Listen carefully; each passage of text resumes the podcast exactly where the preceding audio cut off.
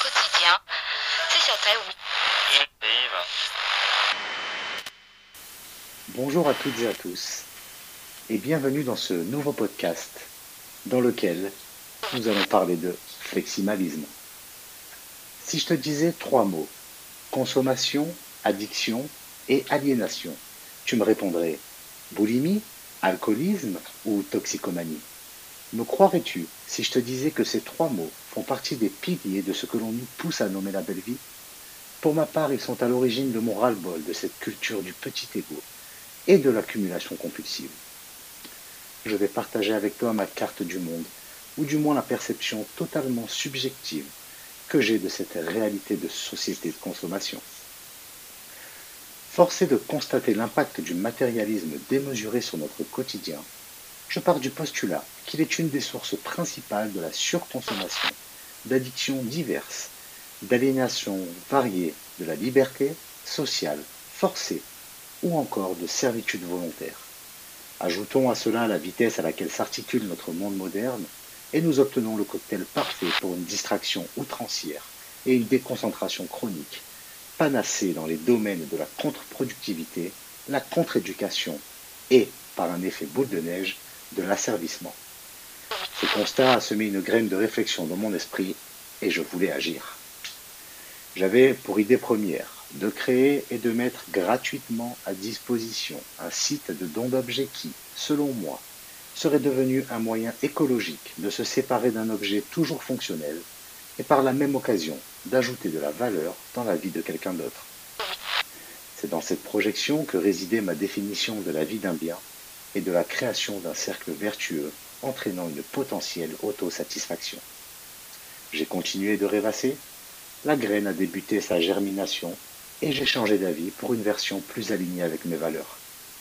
Le 17 juin 2020, date mémorable, le lendemain de l'anniversaire d'une de mes sœurs et le jour de l'anniversaire de mon meilleur ami, je crée le fleximalisme. Cet art de vivre novateur que j'aime nommer ritualisation vertueuse est le bourgeon de la graine de réflexion citée plus haut. Dans ma carte du monde, il est un soin palliatif au surmenage, au stress, au déséquilibre alimentaire. Il fait également effet sur l'autodiscipline, la spiritualité, la productivité, la culture, la bienveillance, etc. Mais restons prudents face à son adoption. Il pourrait nous faciliter l'existence.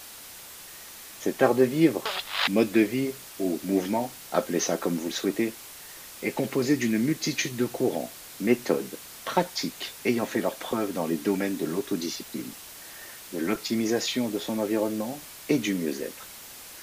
Vous pouvez découvrir la définition détaillée du fleximalisme en écoutant le podcast prévu à cet effet. J'ai maintenant pour objectif de réunir des avis d'experts, nectar d'ouvrages, sans oublier techniques et astuces de professionnels des disciplines pertinentes et utiles qui composent cette idéologie.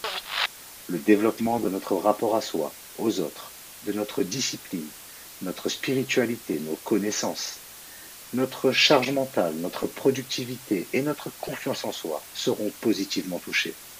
Le fil d'Ariane de ce projet est la tentative de démystification de notre relation avec nous-mêmes. Je me présente non pas comme un gourou, mais plutôt comme le premier cobaye, le testeur de front de toutes les suppositions, hypothèses et méthodes qui émergeront de ces recherches. Cette approche n'est pas une fin en soi, elle est égoïste et altruiste, grossière et élégante, mais surtout flexible et écologique. À l'instar d'une démarche qualité, toute remarque, réflexion ou critique constructive sera accueillie avec toute la reconnaissance qu'elle mérite. Tout ça pourquoi, me diras-tu?